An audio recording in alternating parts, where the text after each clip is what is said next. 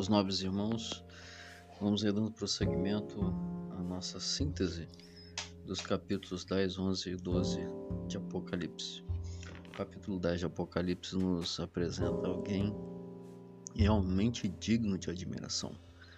Leia os versos de 1 a 30. Então vi outro anjo poderoso que desceu do céu. Ele estava envolto numa nuvem e havia um arco-íris acima de sua cabeça. Sua face era como o sol e suas pernas eram como colunas de fogo.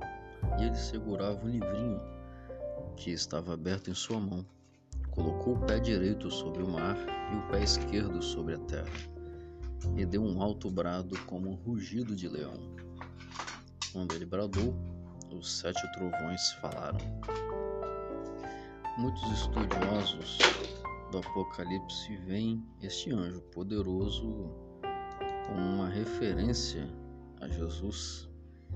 Eles chegaram a essa conclusão ao perceberem os fortes paralelos com se com o semelhante Filho do Homem de Apocalipse capítulo 1, versículos 12 a 20.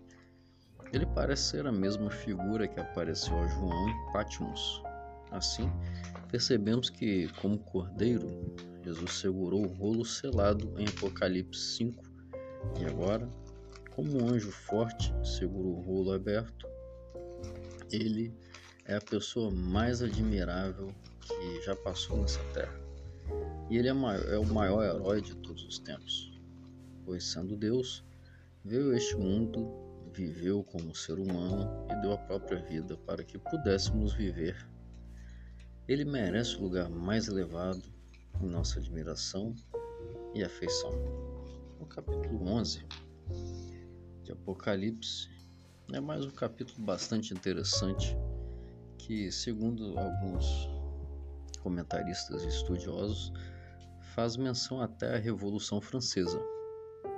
No verso 1, não nos esqueçamos de que nós também estamos sendo constantemente medidos, como acontece aqui neste capítulo. Nossas atitudes, nossos pensamentos e intenções estão sendo avaliados e precisamos entregá-los sempre a Jesus para que possamos ser íntegros, sinceros e honestos. O verdadeiro templo está lá em Hebreus capítulo 8, versos 1 a 2. Já estudamos isso. Esse verdadeiro templo está no céu. O da terra era apenas uma cópia dele e já perdeu sua validade faz tempo. Verso 2, 42 meses. Ou seja, 42 vezes, é, vezes 30 dias, temos aí 1260 dias. Já, já, mas já sabemos que em profecia, dia vale um ano. Então nós temos 1260 anos. Um período bastante significativo e comum até no Apocalipse, porque ele se repete em vários capítulos. A Cidade Santa equivale ao povo de Deus, um tempo de perseguição e de desprezo à palavra de Deus. Verso 3: Durante muito tempo a palavra de Deus, ou seja, as duas testemunhas, tiveram que ser pregadas de forma oculta sob perseguição nos versos 7 ao 12, poderes perseguidores, comparado ao Egito, ou seja, ao ateísmo e a Sodoma, a licenciosidade lutaram contra a palavra de Deus. A vitória do ateísmo seria essa a menção à Revolução Francesa sobre a Bíblia. Durou pouco tempo. O triunfo da pregação foi maravilhoso. E verso 17, não há aqui o advir porque Deus passa a reinar. E no 18 chegará o tempo em que Deus julgará a todos e fará justiça aos seus servos perseguidos. Verso 19 traz uma série de verdades, de revelações interessantes para nós. Aqui menciona no céu há um templo e nesse templo há uma arca. E nessa arca estão as tábuas dos Dez Mandamentos originais porque esse templo é o templo celestial. A besta pode ter até se atrevido a mudar a lei de Deus aqui na terra, como está lá em Daniel 7, 25, mas jamais poderá alterar a lei do céu. O verdadeiro santuário, nós podemos ler também lá em Hebreus 9, de 1 a 4, e conferir Deuteronômio 10, de 1 a 51.